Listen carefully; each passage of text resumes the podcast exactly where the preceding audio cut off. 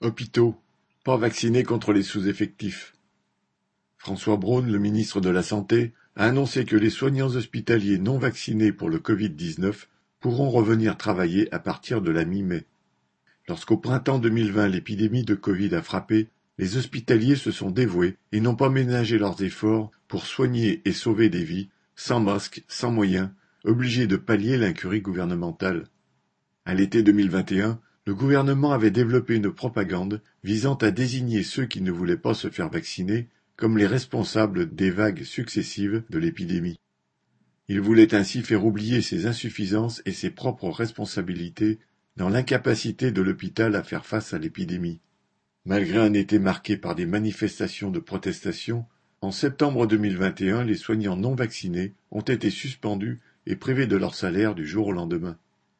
Un an et demi plus tard, Braun veut bien réintégrer les rares qui n'auraient pas abandonné leur profession et voudraient retourner à l'hôpital.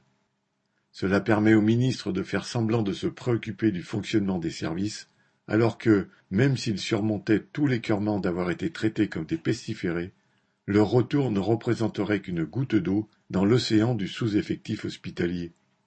En Martinique, Guadeloupe et Guyane, où la proportion de soignants qui ont été jetés sans ressources hors des hôpitaux est bien plus importante que dans l'Hexagone, et où des protestations n'ont jamais cessé contre cette injustice, les syndicats réclament que, citation, la totalité de leurs salaires et indemnités dont ils ont été privés durant leur suspension soit versée.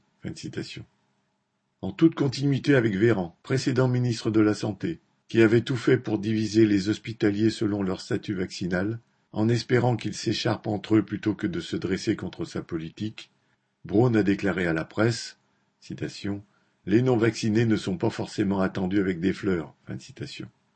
Mais pour le moment, c'est lui qui n'est jamais reçu avec des fleurs dans les services qu'il visite, mais avec des protestations bien méritées contre les restrictions budgétaires. Lucien Détroit